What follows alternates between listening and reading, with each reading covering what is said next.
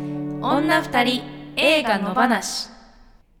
さあ始まりました女二人映画の話第14回三田村千春です宇宙魔王ですこの番組ではシンガーソングライターの私たち女二人が映画についての話に語っていきます映画好きなあなたやこれから好きになるあなたも一緒に楽しくおしゃべりしましょ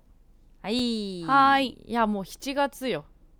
ですね半年が経っちゃったのかあそうか下半期始まった的な、入りましたね暑いよね暑いです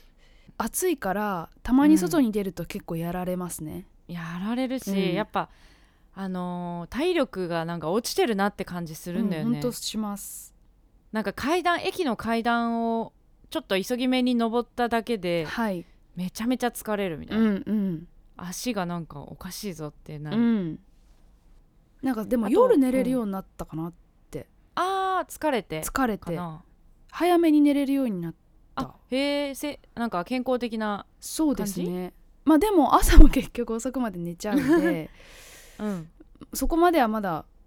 あのルーティン出来上がってないですけど、うんなんか外に出れた日は夜そのなるべく日付またがないようにしようって思ってるんだけど結局うん3時とかになっちゃう生活だったんで、はいはいなんかもう眠いから寝ようっていうのがい今できるかなって感じがしてます。えー、あじゃあもう日付またがないで寝てる感じで寝ようと思って1時ぐらいになるみたいな。あーでもいいですねそうまあでも外に出れた日はっていう感じですけどねあそうねそうねんそうそうはい私はなんかね夜の時間って不思議じゃんなんかうん なんてないうんのかすすもごっいたいなもったいなく思っちゃって、あわかるうんうんなんか寝るのもったいないって思ってなんかしようってなっちゃうんですようんね、わかりますわかります眠くてもあ眠くてもなんだうんそっかなんか今日何にもしてないじゃんとか思うと夜焦ってやるっていうのはありますけどねあーわかるわかる、うんスタートがね遅そうくてっそていうのあるよねううんであとはも三田村さん結うん構ライブが増えてきたはい感じじゃないですか、配信系とか配信ああのそうですねえっ、と、うん6月28日日曜は日いには、トーク半分ライブ半分みたいな、あの番組を渋谷ジージっていうライブハウスお世話になってるところが、なんかスタートするっていうの で、うんまあ、1回目というかなんかパイロット版みたいな、うんうんうん 感じので、試しにあのみ読んでたいもなうん、読んでもらった感じですね。なんかそういういろんなねライブこれまでのライブじゃない形もいろいろ可能性があってもいいも、いいですもんね。そうですね、うん出てきそうですねそういねう番組みたいな、音楽番組的な、あ確かにね、うんみんな形式機だとか材揃えてそういそういそう配信ができるんだったらうん音楽番組できますね確かに。ね、ただうん普通にライブするだけだったら結う構んその、差がなくなってくるからさ、そうですね場所のかん場所も関係ないし、うん、機材とかもね大してあれだし確かやりに方内容でか、うん変わってくるのかなっていう気もしますね。確かにね。私は、うん あ私はですねライブは、あのーライブはまだ再開ライブハウスに行ってっていうのはないんですけどうん、あのーちょっといろいろと動き出してましておまあなんかそれも来月というか今月か7月中にうんお知らせできたらいいなっていうえーことがあったりします。あら楽しみはい、まあ、こんなな状況なんでねみんなかなり手探りな感じでうんこの間も動いてたんですけど、うんうんとりあえずまあやってみるかっていうえー感じでいや大事ですよねね。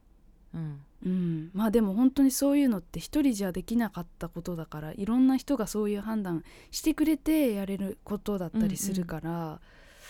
この間になんかみんなが生きててくれてありがとうって思いま したねなんかやっぱ廃業しちゃう人とか潰れちゃう会社だってあるかもしれないのにはいなんかこうみんな持ちこたえてくれたおかげで私も活動がまあそうですねキープできてるっていうのはうんもう本当にありがたい話というかそれぞれの努力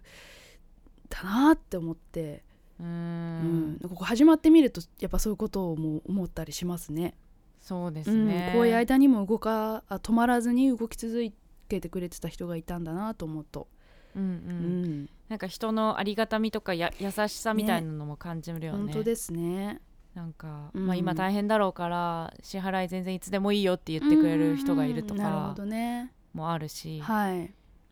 頑張らないとですねそうですねあとはマスクって暑いよね暑いそう、ねいやそうですよね、まあマスねして出るし、1ヶ月半ぐらい前に、えータピオカ屋さんで買ったマスクのことがありましてあそこねそうあそこねあのまおちゃんお店ねあの近所だか らそうそうそうあわかりのますここでマスク売ってるって私も写真をねそ送ったんだけど、うん LINE ですげえ並んでるよみたいなあでもその時はそうそうそう並んでなかったのかその時は並んでなくて、うんうんであのなんならタピオカの販売中止でマスク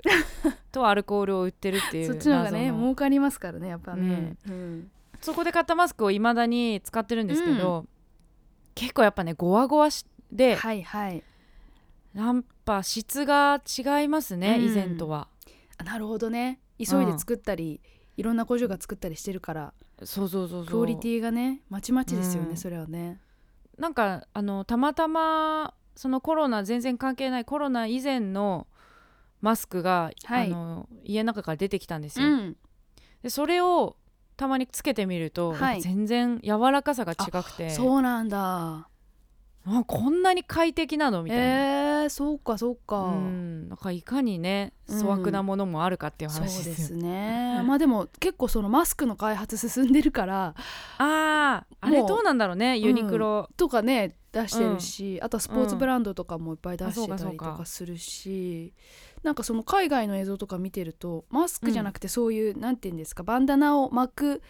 みたいなやつの延長線でなんかこうゴムで留めたなんかこう布みたいなものをしてたりとかへーあのうんうんイスラムっぽい感じあのこう被るみたいたいなものをつけてたりとかして、でまあ、夏だからちょっと暑いと思うけどうん、なんかいろいろね出てきて逆にそれで中に扇風機とか回ってたら超涼 しいかもしんないとかすげえいろいろね、うんうんうん出てくるんじゃないですかね。そうですね、まだまだ夏は続きますいよやーそうなんですよね。 9月ぐらいまでずっと暑いからねねでそれが終わるとうん暑さが引くと今度は本当コロナの感染がまた広がるんじゃないかっていうね、あーことになってきたりそうとでかしすねて。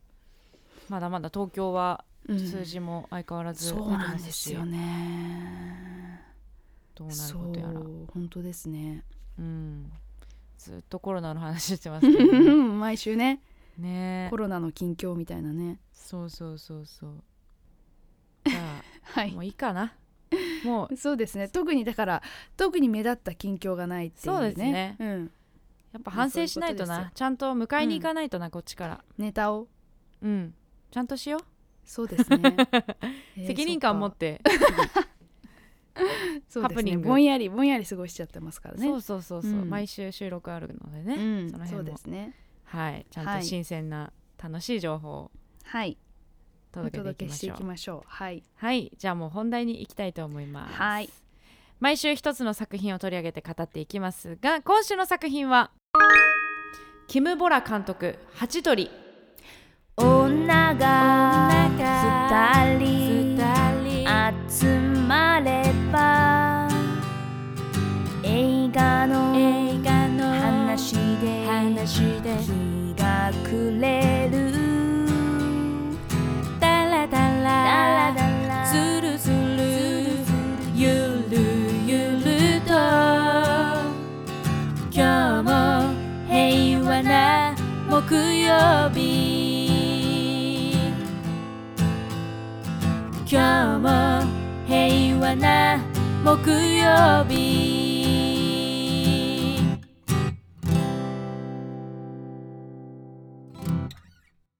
1990年代の韓国を舞台に思春期の少女の揺れ動く思いや家族との関わりを繊細に描いた人間ドラマ本作が初長編となるキム・ボラ監督が自身の少女時代の体験をもとに描き世界各地の映画祭で数々の賞を受賞した94年空前の経済成長を迎えた韓国14歳の少女ウニは両親や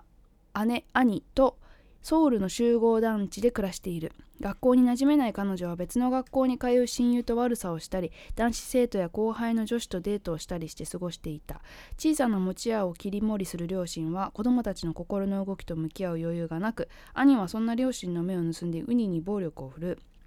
うウニは自分に無関心な大人たちに囲まれ孤独な思いを抱えていたある日ウニが通う漢文塾に不思議な雰囲気の女性教師ヨンジがやってくる自分の話に耳を傾けてくれる彼女にウニは心を開いていく2018年制作韓国アメリカ合作 PG12、うんなんだそうなんだから私もさっきうん気づいて、どの辺がなんだろうなんでしょ何ですかね、う暴力えー、で も直接殴られる描写はなかったですよねうんこう影で殴られてる感じはあったけどうんなんかあるんですねラインがうんね、そうですね、うん、はいということではい結構ね上映関数が少少ないって言って、えっ、と東京渋谷のユーロスペースっていうところはい現状のみなんですけどでもねあのハチドリのはいサイト公式サイト行ったところ、めちゃめちゃあの交換ああ公開予定なはい劇場が そうはいめっちゃ全国たくさん増えて て、そっかじゃあやっぱり一周、えーユーロスペース様子見てそうなんかかならのみたいな感じなのかな実際ユーロスペースはい満席だらけで、いやすごいね仕込んでましたねう。ん、1回行ったら満席ですって言われて帰ったっていう日もありましたおーはい、そうそううそう。んあめちゃめちゃ増えてますね札幌からうん、九州まで。そっかじゃあ現状今週は見れてなくてもここから見に行ってほしいですね、皆さんにねそうですね結構ん7月とか8月とかになってますね、うん公開日が。なるほどねこの先なんだ、うんあ9月のとこもあるわへーそうかそうかなのでうん、今後ねあの広がっていくであろうん、う先取りしてはい話せるということですね。うんそうですねはいはいでそんな中メールはメールいただいておりますはーいお願いします。ハチドリの感想じゃないやつ来てましたねあそうだそれじゃあ先行きましょうかね。それ先行きますか、うん、えー、ピロシキさんいつもありがとうございますありがとうございます。えー今回ハチドリを見に行けないため「明日アナストーリー・オブ・マイ・ライフ」の3つをまとめた感想を書きます。えーということですごくね長く書いていただいあーありがとうごでざいますす。すよ。ごいでなんかこう抜粋するとうん意味が変わってきちゃうのかなっていうか、なんか正しく伝えられないようなうんうん気がするんですが全部読んじゃいますかはい明日の回を聞いた後自分の分身が今この国でな何だったら一番辛いか考えてみました経済的事情で高校大学に進学できない自分低人勤で働く外国人労働者過去技能技術技能実習生の自分もちろん厳しい状況ですでもなんとかギリギリ頑張れる気がしましたそしてそれらを超えて想像の中で一番きつかったのは女性の自分でしたうん 女性の自分は見栄えの良くない女性に分類されるのですがそれを一番きつく感じるのは自分自身の中にか存在するあるいは自分が加担している差別と偏見の裏返しなんだろうなという思うと思いどんよりとした気持ちになりました人間の世界に悪が存在するならそれは銀河の彼方からやってくるものでもなく時代とかいう顔の見えない空気に感染するからでもなく人間そのものから発生しているはずです最近よくフラクタルというのを考えていますマトリョーシカとかぶりますけど全体と細部が同じ形をしているというイメージです雪の結晶とか北斎の波の絵とか国家や共同体が部分的にか全体としてか悪の形をしているなら最小単位のコミュニティである家族にも悪を発生させる構造はあるはずでさらに突き詰めると自分自身の中に悪を生み出し持続させる最も小さな種があるはずだと考えていますアナをかっこいいと思ってしまう自分リアリティショーを面白がっている自分非正規雇用の労働者の待遇に無頓着なままテーマパークを楽しむ自分などなど真央さんがアナについて全くアップデートされていない点を指摘していました100年単位で見れば人類は進歩しているとはいえ今現在人間が人生を生きている中で認識できるレンジで見れば全く進歩してないようにも映りますそしてコロナによってそれらが明るみに出てきた面もあると感じていますリュック・ベッソンの思考がいかにもな感じで差別や商業主義に誘導された美と欲望の幻影から抜け出せない滑稽なものだとしてもそれは今の世界や自分と少なからずリンクしていて逆説的に現代を象徴している感じがします。えーストーリー・オブ・マイ・ライフは今より厳しい時代であったにせよ家族イコールホームが幸福なサンクチュアリとして描かれていますルックスを含め魅力的なキャラクターを持って助け合う姉妹包容力のあるお母さん優しくてお金持ちの隣人想像の中の自分の女性アバターは、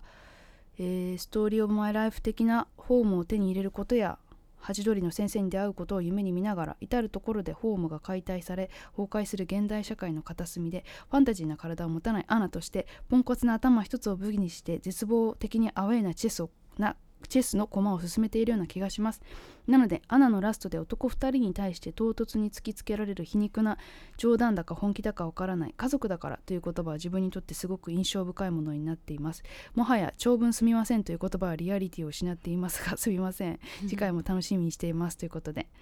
はい、うん長文を読ませていただきましたいつもでもビョロシキさんこれぐらい書いてくれてて、ねありうがとう、ん、め抜っちゃ粋しち時ゃっ間てるかんかでするけとどね思うんですけどねありがとうございます、でもすごいなんかこれあのー正直に自分の中の、うんそのへ差別とか偏見とかに向き合ってるなっていう感じを、いやーそうですね、うん本当にそのやっぱその映画の中この間その「アスで話したみたいに自、分が、その分身が自分の分身がこの国でうん何だったら一番嫌だ嫌かとうんか、うんうんとかそういう話をした時にしそのやっぱコンプレックスの裏返しだったりとかするのかなと思っておーなんかそういうものと自分が一番入れ替わりたくないものと入れ替わることを想像したりとかうんっていうこともあるのかなっていうのを思って。なんかそれがその見栄えの良くない女性っていうところに行くっていうのはうんなそんうねだかうんすごくあの残酷な話だけど自分の中にそういうものがあるっていうことを認識してるっていうのはそうですよねなんかうん、すごく勇気のいることだなとうん思いましたね。うんうん、それをなんか自分で向き合ったことが一度でもある人とうんない人は絶対違違いうますとも思んうよね。うんね、ううんん、そうしかもこの3作品ねつな中げ断してね、うんうん、本当縦で断、すね横断わかんないけど、うんうんつなげて考えてもらったのはうん、すごくありがたいですねうん、まあ、結果的にでもなんかつながった感じはしますよね。う選んでいくとね。そうですうね、ん、はい、ありがとうございますありがとうございまます。別のメールもじゃあすはいえー、ハチドリの感想、えー、野花シネムシネマヒーローは名曲さんいつもありがとうございます三田村さんまーさんこんばんはみんながそれぞれの重圧と戦って苦しんでいるそれが自身で選択したものではなく世間の空気から押し付けられたようなおそらくは納得感ほぼゼロのプレッシャーだから自分を守るのに精一杯になるのか個人的にはヒロインのウニが一番強い人に感じましたちなみに日曜日の昼の回でしたがに前日夜にはチケット完売していましたうんやっぱりねうんはい。えー、みつさん、いつもありがとうございます。えー、ハチドリは初日の昼過ぎに映画館に行ったのですが、すでに当日上映分はほぼ完売、あ、すべて完売だったので、翌日の席を買って見に行きました。14歳のウニ役のパク・ジフさん。撮影当時は同じ中学2年生でリアルな等身大の演技が印象的、えー思春期に経験する揺れ動く悩みを自然に表現できた映画と思う印象的だったのが兄が食卓で泣き出すシーン親から期待プレッシャーの中で生活がある出来事で不安からと解放された安堵感から緊張の糸が切れたように号泣初めて人間味を感じた瞬間これが初監督なんてこれからが楽しみなキム・ボラ監督ですということでしたはいありがとうございますありがとうございますって感じかな。ね、結構チケットを入手するするのが困難な状況の中、うん行っていただいてそうですよはい、あありりがとがとううごござざいいまますす。い推しポイントいきますねかいきますか。女二人の推しポイントこの映画の推しポイントをお互いにプレゼンしていこうというコーナーですえっ、と先週、真央ちゃんからだった気がする、はい、ん違うえー、っと、あ真央ちゃ私んかだらったでし気た。がする、はそうだよい、ねはいじ、ゃあ今週私からですねはい、はいじゃあ行きます三田村千春的推しポイントその1こんなに美しい中二病を見れるとはなるほど。 確かにね。まあ、いわゆる、 12ねそういわゆる中二病ってこ言葉がありますけれども、うんはいなんか大人でもない子供でもない思春期真っ盛りの、でもちょっとまだ子供寄りででもちょっと背伸びしたいところがあるみたいなので、結構ネガティブなイメージで語られることが多いうんと思うんですねはい、中二病痛いみたいな、うんまあ中二病は実際の中二に使われるというよりももっともうちょっとい大人なのにずっそうとです中ね二病みたいな、まあそういううん文脈もあるかと思うんですけど、そういうなんかちょっと痛いとかうんかっこ悪いとかダサいとかそういうイメージがある中でうんこのハチドリの主人公ウニちゃんのうんまあ、いいわゆるもうドストライクの中二なわけですけど、うんやっぱ綺麗可愛いうんっていうのがあるし、はいその全体のテイストとしてもやっぱ女性監督っていうのもあるのかもしれないけど、テイストもすごくなんか綺麗なうん美しい光の感じだったりしてうんもちろんすごい辛い現実だったりも描いてるんだけど全体的にはすごく優しい雰囲気だったなと思って確かにふわーっとしてね、そうなんでかこうすね。つかみどころのないうんうんうん、思春期の空気感というかねうんうんなんかはいはい、なんかこうなんて言うんだろうもっと韓国映画ってうん、激しいものを想像してあーい確かたんですけどそれもグロみたいなねうんそうそうグロとか暴力とかに、うん、なんかそういうものをを超えてきた韓国映画のそのなんて言うんだろう幅の広さあがすやっぱ進んでるなーって思いましたね。ーうんうん、うんうんそうですねねえっとこの番組第1回で話したのが「パラサイト」じゃないですか、そうですね。で「パラサイト」はもちろんアカデミー賞作品賞最優秀作品賞も取ったすごくうん売れた映画はいですけど、うんその「パラサイトは」そのすごくお金持ちの家と最貧困はい層のお家のなんかまあでもどこまでがリアリティがあるのかっていうのは正直ちょっとまあデフォルメしてる部分もありそうな感じもするしうんわからないけどなんかそれ今回の「ハチドリ」はそこのなんか間というか本当に団地の集合住宅のい一室で暮らす家族4人っていうので、あの中流っていう感じのイメージうんなんかその中流の家の中のなんか感じとかがすごい日本に似てるなって思って、うん、だからなんか不思議な感じしますよね、うんなんかこれは日本の話なのかなって一瞬そうそうそう分かんなくなるようなそうなんですよね、うんなんかうん畳っぽい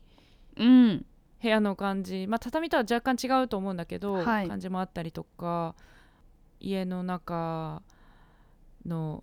置いてあるものとか、うんそうちょっと日本に似ててそういう中流普通の家庭のはいなんかリアリティをちょっと垣間見ることができたなっていうふうにうん思いました、そういうではある意味ああんまり今までなかったな韓国映画だったなって思いましたね。ね私たちの目に入るような場所では、そういうこういう雰囲気の韓国映画ってやっぱなかったなっていうのはありますよね、なんか日本だと是枝監督みたいな空気感なのかなっていうのをあーちょっと確か思っに、たんですけどうんうんその優しくてちょっと痛くてみたいうなん感じは思ったんですけど、うん、そうでですも、ね。うん、そのやっぱ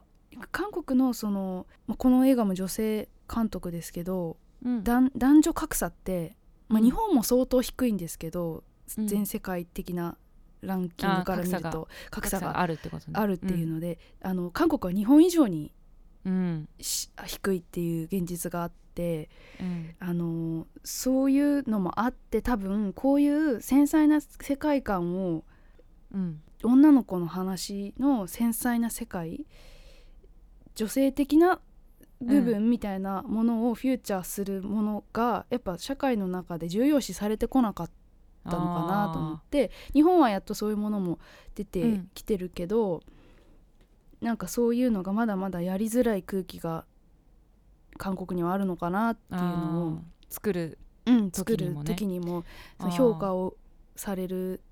かどうかっていう部分もそうだし、やっぱ韓国映画って激しいでしょって私たちなんかも思ってるぐらいだから、はいはいなんかそういうそれ以外の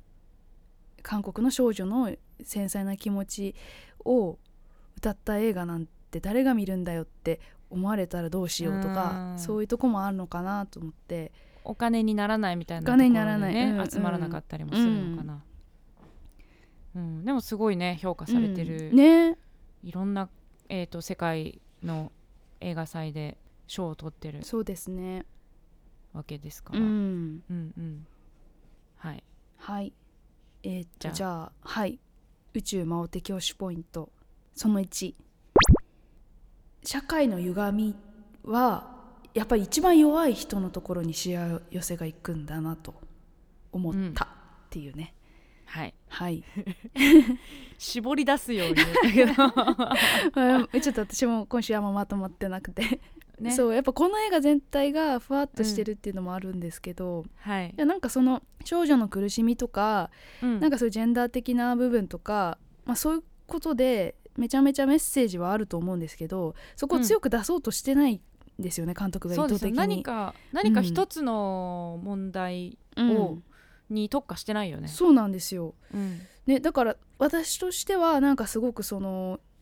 女の子の今韓国がのうん女の子が置かれてる状況とかをもっと知りたかったりとか、うんなんかそのそこに対して突っ込んでいきたい気持ちはありつつも監督がそういう姿勢じゃないなっていうのを映画から感じたので、そうですね、うん、なんかそこだけにフューチャーしてほしくないっていうところがあるのかなって思ってうんうん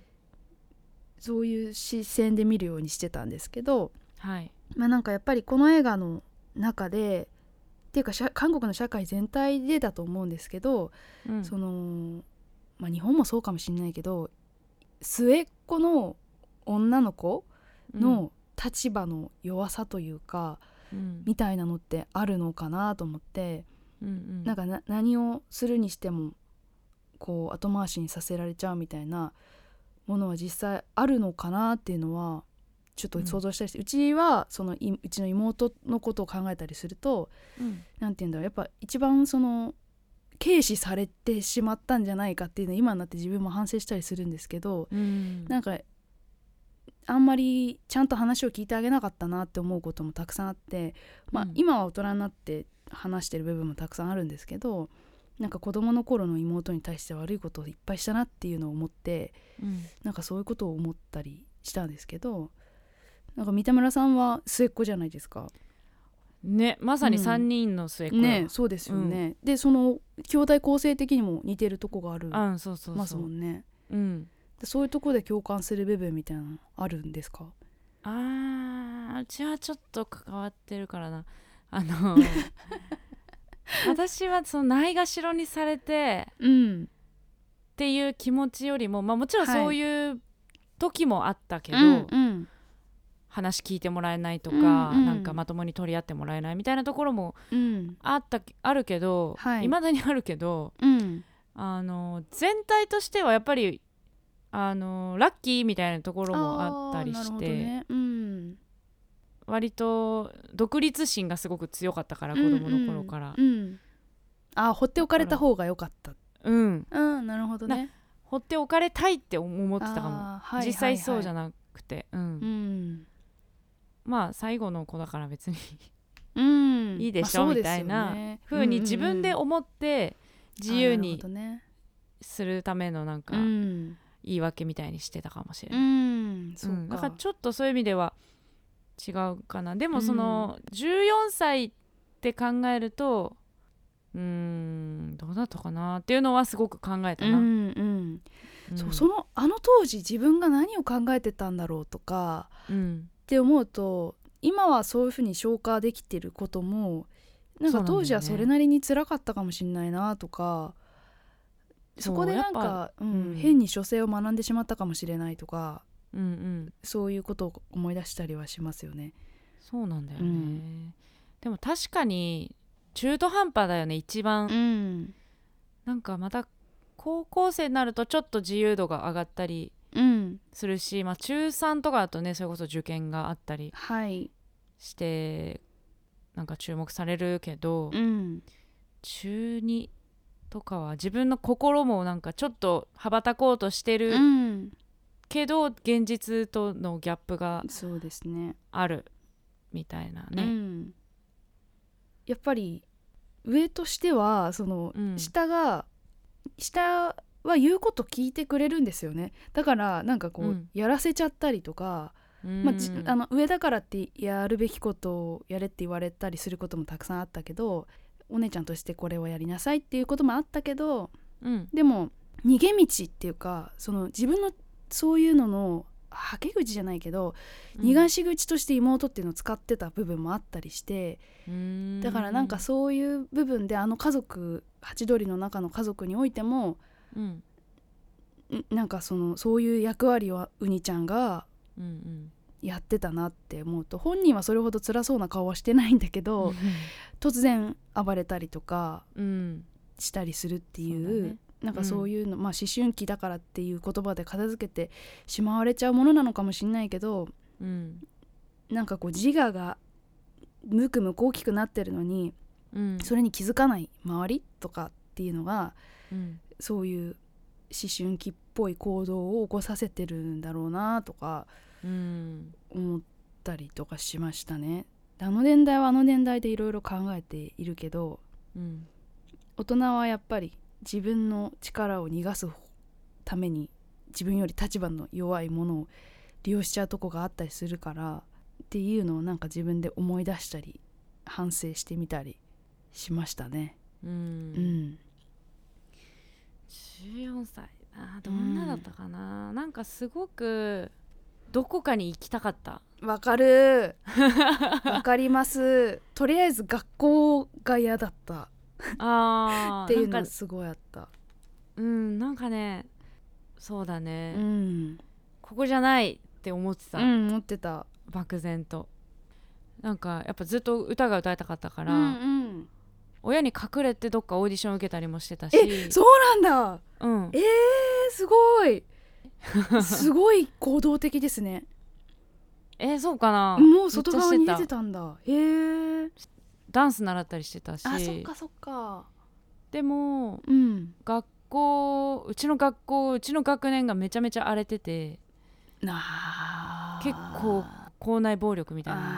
あーねあって学校でうはんおとなしくしてなきゃいけないし、うんなんかいわゆる優等生的な感じでもあったうし、んうんうんでその自分とその内面の自分うんうんのギャップがすごくあったから、それをなんかどう処理していいのか、なるほどね学校でなんかそんな目立ったことをしできないしうん怖くて、 はい、で親にもうん、 「いやまたバカなこと言って」っつって言われるからあんま言えないかったし、ん自分の中だけでそういうなんかここじゃないなみたいな気持ちがうんすごくあったかもしれうない、んでそれをどうしていいか分かんなくてうん、オーディション送ったり、ななんかダンスやって学校以外のところ行ってみたりうんしてたな、へーって感じなんかそれがちゃんと外に向いていくっていうのは素晴らしいですねでもそれも中途半端だからさうんそんな大胆なこともできないまあでもだから中学生だからっていうところじゃないですかうんでそういうのが窓ガラス割ったりとかって方向に行っちゃう子もいるわけじゃないですかねうんうんうんそんな勇気はないのようん一応優等生っそうかて見られれてるみたいな自負うん自負じゃないけどうん、あったしそんな勇気はなかったな、うん、でなんかそれぞれにそれぞれなりのものがあるんですよね絶対その頃の年代ってうんだからなんか真面目にやってるような声がに見えても実は内側ドロドロだったりとかそうだねねっていうのがあって難しいよ、うんうんうんでそんな時多分私やいこさんであ出は会いったとか、はい知ったのそれぐらいで,、うんでなんかすごくいろんなことを勝手にね受け取って教えてもえらーったよそううな、か感じがするなだから本当へにーハチドリハチドリの中の、えー、と4時4時先生、的なあー感じがするあやいこさんがうんあすごいいい話ですねそ れあそっか実際にね、うんあったわけじゃないけうど、んうんうんうんでも心のねよりどころとしてそそううそういそううそうそう存在があるっていうのはうねんあでも私も中学生の時塾行っててうんで塾の先生がめちゃめちゃ好きだったえあの大学生なんですよねみんな、はいはいはいバイトのねそうそうバイトで大学生がいっぱいいて、うんでまあ女の先生が2人ぐらいいてで男の先生もいて、でその女の先生が2人ともめちゃめちゃかっこよくてなんかこうう、んうんなんていうのかなすごく大人に見えたんですよね。かっこよく見えるよねそうそうそう教であ育の実習の先生うん、教育実習の先生だとやっぱスーツとか着ちゃってるしうんなんかまだ頑張ろうとしちゃってる感が出てるのあーうんうんが、なんか子供ながらに「け」みたいな「ち」みたいな感じがしてたんですけど、うんうん なんか塾の先生って力抜けてるしうんなんか適当だしそうかなんかそういう感じがすごいかっこよくて。うーんなんかその先生にライブハウス連れてってもらったりとかへえすしたごい記憶があって本借りたり、CD 借りたりとか、なんかそういうメンター的なところはあったかもしれないですね、やっぱねへ憧れの存在でもありっていうーあねーでも本当四次先生四次先生でしたねうん今へーすごい思い出しますどうしてんのかな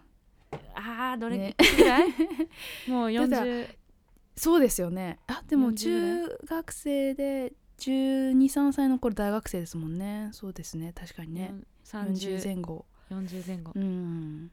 まあそんな昔もいろいろ思い出しますねうん思い出しましたはいじゃあ行きますか次はいお願いしますはい、えー私三田村千春の敵推しポイントその2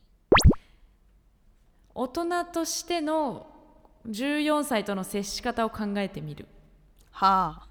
四次先生だったらみたいなそうもうなんかやっぱり14歳よりもそっちの方が近いですわけでねうん今ね身近に14歳の子がっていうかうにちゃんがいるとしたら、うんうん、どうやって接するしたらいいんだろうなっていうのを考えてました、うんうんうん確かにでもすごく難しいなってうん思うんですけどね、でも楽しそうだなって思いました、その本当この、年代の子たちに触れたいというかうんなんかこの子たちの感性を知りたいっうん、ていうか、何を感じてるんだろうとかあーすごい興味深いなと思思いましたねでも真央ちゃんとかそういうのうまそうだよね、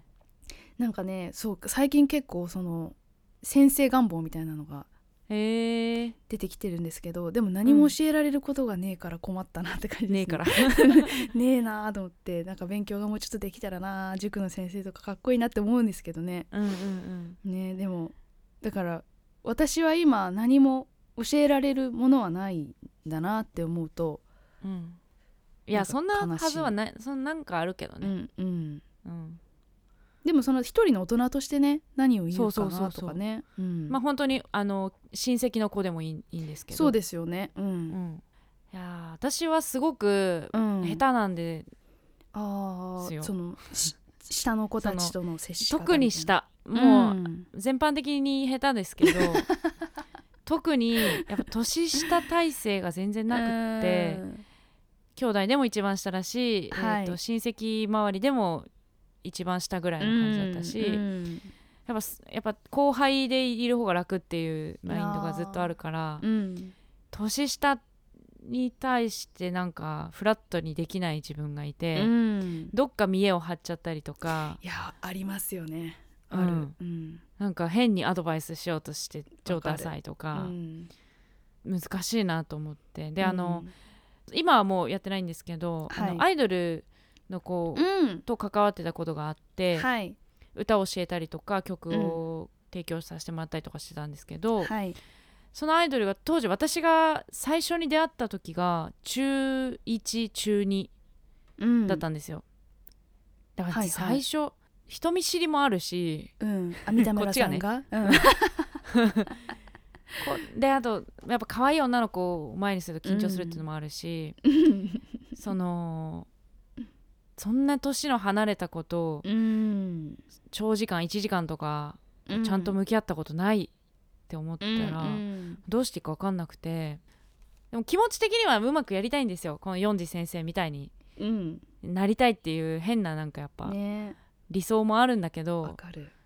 どうしてなんかそういう理想があるとダメですよね多分 あそうかそうなのだからかなうん、なんかやっぱそれってなんかすごい英語いいスティックだなとかうんうん思って、なんかそういう教育実習の先生とかいたじゃないですかなんか、うんあこいつ金八先生やりてんだなみたいな のと見か分かえてる見えてるるからやっみたぱいな子供は、うんなんか子供舐めちゃいけないっていうのはそういうとこもあるなと思って、そうなんだ よ、ねなんかどっかでその、うん丸裸の普通の自分に魅う力んがあると全く思えないから、何かをまとわないとそうですねその対対峙できないっていうか、うんそういうとこもあると思うんだよねうん自己肯定感的な話だけどなるほどねうん、だからそれがまあ同い年であろうとうん、うん、年下であろうとなんかこ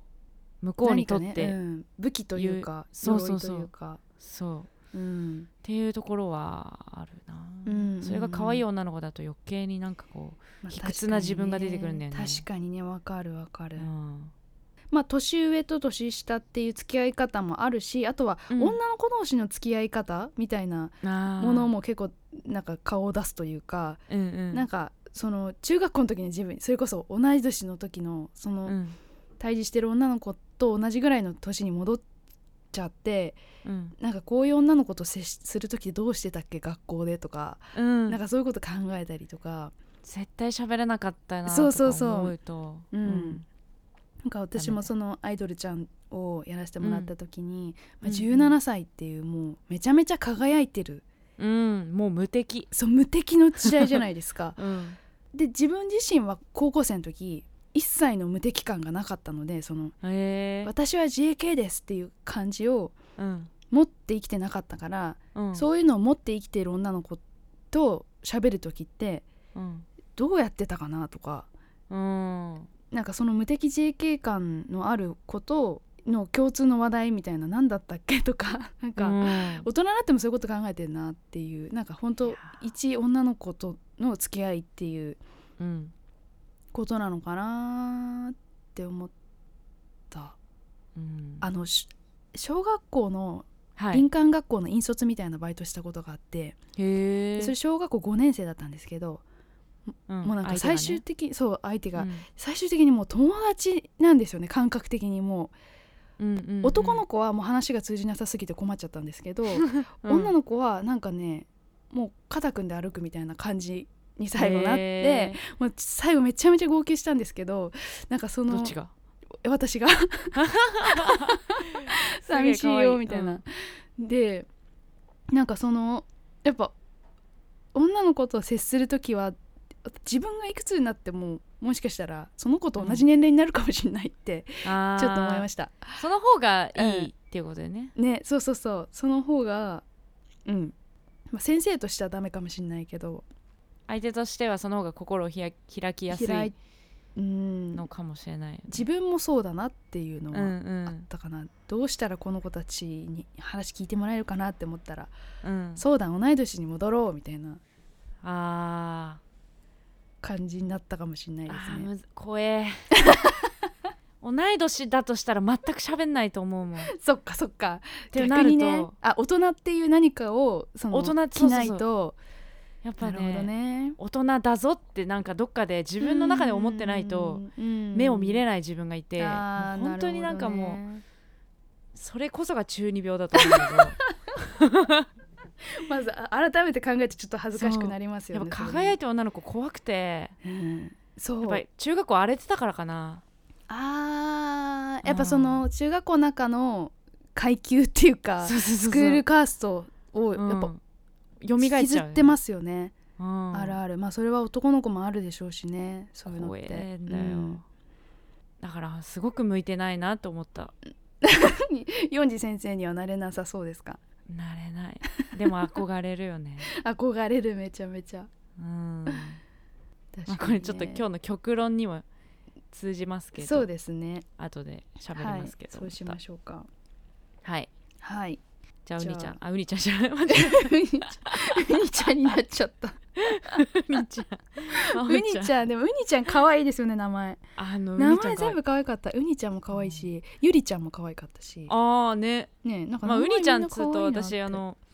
ミツっていうはいはい男女、ウニさんねのねはいはいはいそうそうあの2人組のうんボーカルデュオが最近あの活動再開をあ発そう表しだしたんですけど木村うんウニっていうね、まあウニちゃんがちょっと出てきやすウニい、ちゃんねうん、まおちゃん、一応真央なんではいすいませんはい、はい、まおすちいゃんません。お願いします、はい、では宇宙回ってき推しポイントその2セリフが少ない少ないね確か少にない確か本に当にセリフが少なくてもう読み取るしかないっていうね、うんうんうんその人の心情をで登場人物たくさんいるんですけど、うん あの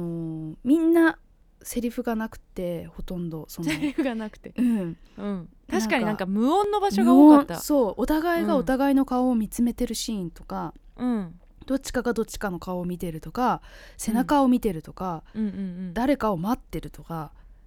はいなんか言葉で対峙するシーンっていうのが全然なくって、まあ、それがクライマックスの方に爆発してたりとかはするんですけどなんでかものそこもさお互いがバーって言い合うって感じじゃないよね、うんうんうんだからなんかこう、意思疎通が言葉によってされてるっていうシーンがなくてなんかそこのフラストレーションがずっと溜まってく映画っていうのがうんうんまあ、この映画の面白いとこかなと思ってうんうんだからその韓国の人たちもそうだし、まあ、この現代社会っていうかを生きてる人はみんなそうかもしれないんですけど、なんで自分が苦しいのかとかなんで泣いちゃうのかとかうん自分はこんだけ辛いとかってことを言葉にすることが苦手なのかなっていう、うんまあ、日難しい本人がそうだからそういうふうに捉えるのかもしれないんですけど、うんなんかそういうとこでは日本と韓国ってすごく似てるかもしれないと思って。うんうんなんか急速な経済発展の中で絶対その無理してる人たちが出てきてるんだけどうんなんかそれを言うことがみっともないっていう感覚がどっかでみんなあって、うんでそのお父さんはお父さんで辛いんだけどそれも言えなくて、いきなり泣いたりするし、うんお母さんも本当に透明人間みたいになっていくうし、っんていうのをみんなその自分の苦しみを言葉で説明できないっていうのがうんなんかすごい日本とも似てるし辛いっていうふうに思ったんですけど、まあこれは1994年の話でうんそこから随分と年月的には経ったんですけどうんあのちょっとずつこういう映画ができてくることだったりとかあとは、まあ、この映画と同様にその去年の韓国で話題になったっていうそのキム・ジヨン82年生まれキム・ジヨンうんの本とか本もねそうだし、なんかそういう声がなかったものうん言葉を持ってなかった人たちの苦しみっていうのがこう言葉にされてくるようになったのかなと思ってうんなんかそういう発展の中でできた映画なのかもしれないなっていうのはちょっと思いましたね、そういう韓国映画もクライムサスペンスみたいなものはすごい昔からあったけど、個々人がどういうプライベートな悩みを持っててっていうところに行き着くものっていうのはこれからもっとまた出てくるのかなっていうのは感じました。そうですねそれ結構世界的にも流れとしうてんそんなそうですね。感じがするよね、うん、ちゃんと声を上げていこうだったり、そうですね。目を、を向けていこうっていううん流れあるよね、そうですね。うん、でもやっぱ自分が何にモヤモヤしてて、うん何にイライラしててってさ分かんないよねいもううん14歳なんて分かんないしいまだに分かんないし、そうそうそうそう。でそれってまあ訓練だと思うんですよね。あー、口に出してくっていううんうんこれやだ、あれやだっていうのをうんやっぱ言えない言えじゃなないいでねすか。 まずはやっぱ書くじ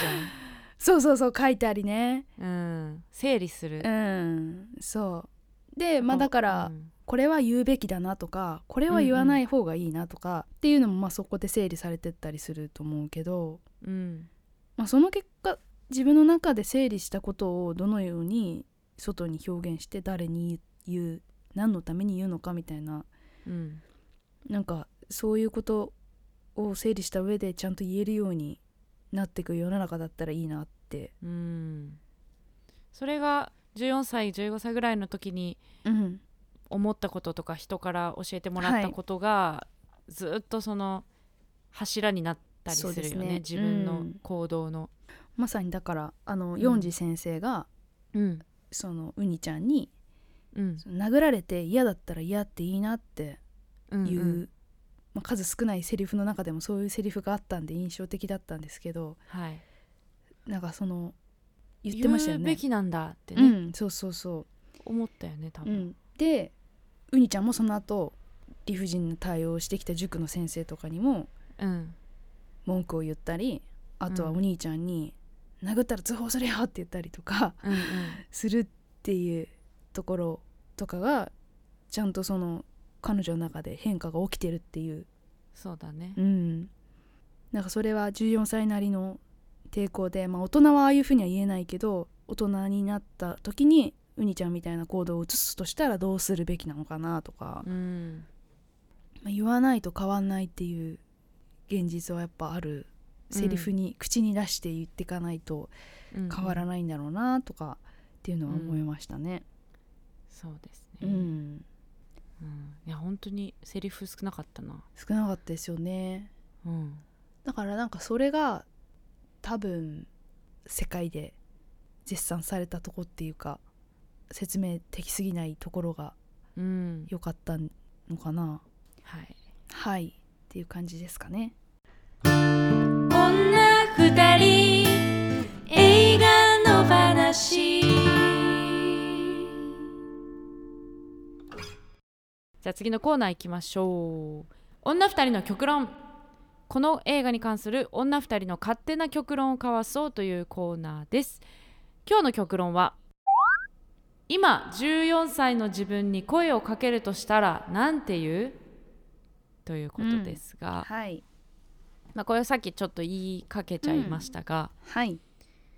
どうするーんでもやっぱあのヨンジ先生の言葉はうん、すごい良かったんで、うんそれと同じようなことを言い言い言いたいと今なら言えるかなあーその嫌だ嫌なことそうされたら嫌だっうんて抵抗しろと、うん、あなたのとして学ぶべきはその、うん処世術ではなくてうん自分が何を考えてるかってことをもっと、アピー把ル握したり発信、うん発し発信したりっていうことうん、だと思うよっていうのをあーやっぱ自分めっはちそうじゃなかったからゃうんなんか処世の方向ばっかり考えてたから、ううんまくやるにはどうしたらいいかとかそうかうまく逃げるににはとかそういうことばっか考えてたから、うん私が我慢すればなんとなくうまくいくかなとかうんなんかそれは本質的なことじゃないのになーって今なら思えるけど、もったいなかったなって思ったりりしますね。あでも一緒かもしんうない、んうんなんかやっぱりすごいビビってたかうら、んあらゆるものにうん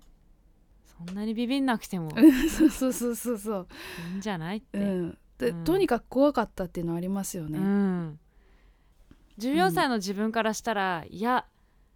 学校でちょっと変わったことして、うん、はぶられることがどんだけそう辛いか、そうですね。もう世界が終わるぐらいそのうそうそことだっていうそのリアリティもう。うんなんか大人は忘れがちだけど、うんでもそれもちゃんとも忘れない方がいいっていうのもそうあなるんですよね。そう、うんだからそこそれを軽視ししそうそうそうしそたう発言もしたくないですよね。うんうん、そんな学校なんかもう終わっちゃえばなんてことないんだからそうそうそうそうみたいなことを言言われてもそれはもう何の何にもならないから、そうそうそうそうちゃんとそこに寄り添わないと、っていうでのはも思いますよね。そうだねでもちっちゃくなりすぎてもうね、ん、やっぱそれは自意識過剰っていうところもあるかうらね、ん、うん、こんなことしたらどう思われるかってそうですねいや見てない見てない的なうん、うんなんかあのー中学校の時に、まあ、私の時代もギリそういう体罰教師みたいなのがいたので、はいはいはいあのーなんかでもそれは完全に見せしめでやってるやつなんですよね。うんやってるやつがいてでまあみんなそのそこまで体罰がめちゃめちゃあった風土ではなかったからうん時代的にもそうだったと思うんでですけど、そうだよね珍しかったんですよそういうことする人がだから古風なそう古風な先生だったから、 古風えやっぱおかしくないっていうのはどっかでみんな思ってたんだけど、まあ、言えなかったんですよね。でそれがある時そのあのクラスメートの女の子が立ち上がって、それおかしいですって言ったんですよね。でその子結構そういうことする子でうああの忘れたから忘れ物したからってそこまですることないと思いますとかなんか結構ね、言うんですよみんながクラスがシーンとしてる中パッて立って、先生違うと思いますみたいな。うんでその子は私小学校からずっと一緒で、うんあのーよく話してたんですけど、あのーやっぱそのねドイツ育ちみたいな子で、へえ結構そのグローバルな発想がある子だったからできたのかなとも思うんだけど、なんか今思うとその子を一人にしちゃったことがすごい後悔があってあまあ、そういうことっていっぱいあるんですけど任せそうそうーそうう、んなんかち私がやってたことすげえ中途半端だったなとか、うんうんなんかこれは良くないとかあれは良くないって思っててもそれを最後まで行動にちゃんと移してなかったなとかうん思うと自分が正しいと思ったらやった方がいいよって今なら言い言いたいですね。あうーん、まあでも怖いですよねその暴力振るう教師に向かってそれ言うっていうのいはや怖いよ、うん、その子はすごかったなって思いましたね。やっぱそれの年代の時ってやっぱうん目立ちたくないって思っちゃそううよですねね確かに ね。今目立ちたいと思ってるけどうんうん、不思議ですよね。ねうん、でもそうそういうことだな、うん、私もそうだなうん、大丈夫だよってね、そんもなうちょっとビビんなくていいよって。そううん、それは言いたい誰か言ってあげてくださいお願いし ます。お願いします いいですかいいですかこんなは感いじでそんな感じで大丈夫 です。はい、じゃあエンディングですはい、今夜朝まで映画もいいよね二人の話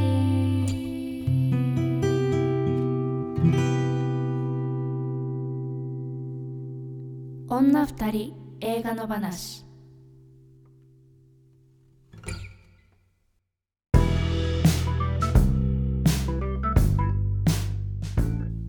今日ハチドリはいハ、チドリってタイトルがいいなってすごく思ったんだよね、うそうですねハ。ミングバードなんかなんだっけ、うん世界で一番小さい鳥ああ、なんだよねハチドリってそうなんだ。うんなんか三つ吸うんでしたっけ？多分そうかうな、んうだからハチにも入ってんうるのかな、ん。なるほどね。そうそう虫でもなく鳥という分類の中で一番小さい、で、うんなんだっけめちゃめちゃ早く羽ばたくっうん、なるほどね。ていうだからその感じがこう14歳だっていうねうんうん、やっぱみんなその若さに対する憧れがすごいあって年を取れば取るほどなんかそれゆえに、まあ、こういう映画もそうかもしれないけど結構幻想化させていくとこもあると思うんですけどやっぱ綺麗なとこだけ残っていそうくでからすねね、うん、うん、なんかその当時のリアルって何だったかなっていうのは思いますよね。うんうんうんあのすすごい好きだってうん、言われたのにすぐ他の女の子に行くね感じとかはいはい あるあるって思ってあるあるでしたねでお母さんの前で旬となるみたいなね。はいはいもはうい、ねうん、でもなんかその家でその、友達もそうだったけどウニちゃんの友達もそうだったけどやっぱ妹はお兄ちゃんに殴られるみたいなのがなんか普通みたいになってたじゃないですか。はいはいはいでなんか日本で言うとその学校での男の子への体罰っていうのも、結構まだまだ普通なとこがあって、なんかそそれやっやっぱ異常だよなって思ってこのそうですうね、ん、暴力振るわれるってやっぱ異常だよなってうんいうのを改めてまあ現在これがね、えーとうん94年だから25年そうですね、前ぐらいの設定だからあれだけど、い今がどうなのかわかんないけうど、んまあでもでもあゼのロじゃないだろううね、んまあ息もできないとか、うんうんうんあれは10年ぐらい前の映は画いだけど、あれでめちゃめちゃなんか父親が娘殴ってたうんあー気がして娘でもうん娘でもうんでなんかえっと思ってこれ普通なのって思って。うんまあ、息もできないはちょっと荒れた映画だったけどでもなんかその,、あの田舎の町なのかなの空気感とか見てそうですね、うん、結構ショック受けたっていうのがあって、こんなに暴力の蔓延した風土なのかうんとか思ったんですけどうんでもやっぱそういう名残は韓国も、まあ、今もあるだろうし、うんその日本もなんかまだそれが横行してる場所なんかあるだろうし。はいていうのそうですねは、うんなんか何年か経ってみるとびっくりすると思うんですけど、うんうんうん、なんかそういう意味ではちょっとずつは良くなってるけどまだ残ってるだろうなって、うーうんんそうですねね、そそうこその場所では普通だけどうん他の人から見ると、 えっってなることってありますもあんるね。ね、うんだから特に韓国って近くてうん、見た目もね似てるしそうなの、うん、そのさっきもその団地の感じとか、はいそうそうもう食べてるものとかね、そう似てるところがあるがゆえに、うん、親近感を覚えてたらあここ全然違うみたいなとそうころそうもそうあるからより際立つっていうのはあるかもね。あのその82年生まれキム・ジヨンを読んだ時も、うん結構びっくりしませんでしした、たあの受験の感じとかまあそ本うそ当うにそえー、と弟でうん長男が一番やっぱ大事にされるとか、うんうんこんな男女で違うんだっていうのがね、うでその感じは日本の何十年か前ぐらいの感じかなって思いあそなうがからもね、読んでると、うんで、も今今現在の韓国で言うとその、うんあのジェンダー的な部分で言うと日本より進んでる感じもするしあとはそういううん映画とか文化の面では全然日本よりも商業的にはうまくいってたりとかうんす全然先行ってたりするからなんかすごい近い国だからこそその進み具合にびっくりするっていうかうんうんなんかちょっとちぐはぐなちぐはぐな感じ印象を受けますよね。う感じもするよねんでも逆に韓国から見た日本とかもなんかじゃあど,、うんん、どんな風に見えてるのか不思議なねっていうのはあるよね。そうだからお互いにその文化的な面では交流がすごくあるけど、まあ、お音楽とかも音ね。楽とかね、うん、そうだからなかなか政治的には仲良くなれないところがいまだにあるけど、うなんか、そのすごく近い国だからこそっていうのうはんあんのかなって思いますよあね。るねう。ん、なんでそんなちち違うのっていう感覚違ううんうのんうんって部分もあったりとかするしだけど食べてるもん一緒だったりするから、制服着てる感じとかもね。そうそうそうそう一緒だからねうん、であの授業の雰囲気とかもそうだねね。日本の学園ものと同じだなとか、うんううんんまあ、うん韓国映画はやっぱりねその幅の広さうん、すごくあるし世界的にも評価がばー上がってるからそうですねこれからも楽しみですね。うん本当ですねはいはいということで今日はハチドリでございましたこれからね、あのさっきも言ったけど公開関数が多分夏にかけてどんどん増えていくので、うんううんん時空を超えてまたこれを聞いてもらえてたそうらでいいなすというねはい思いますはいであの感想とかねいつでもいいのでうんもう1年後とかでもいいのであのぜひ送ってください、はいお待ちしておりおます願いしますじゃあ次回作品の発表いきましょうはい次回作品はガイ・ナティーブ監督「スキン」えっ、と劇場公開中ですねはいどんな映画えっとスキンヘッドの人たち、その白人至上至上主義者に育てられた人の話でっていうことしか知らないんですけど実はね何ですかね実話を元に制作されうんうんてて、えーそうですね2003年にアメリカで発足したうんスキンヘッド集団、ヴィンランダーズ、はいはい、うんうんうんそうなんかだからスキンヘッドっていうものはがい象徴するものっていうのが、まあ、日本だとあんまり実感はないけど、うんまあ、なんかそういう差別的なものだったりとかっていうのを象徴する国もあるっていうのうをーんなんか知ってなるほどと思ってなんかちょっと気になってました。そうですね私はいは全然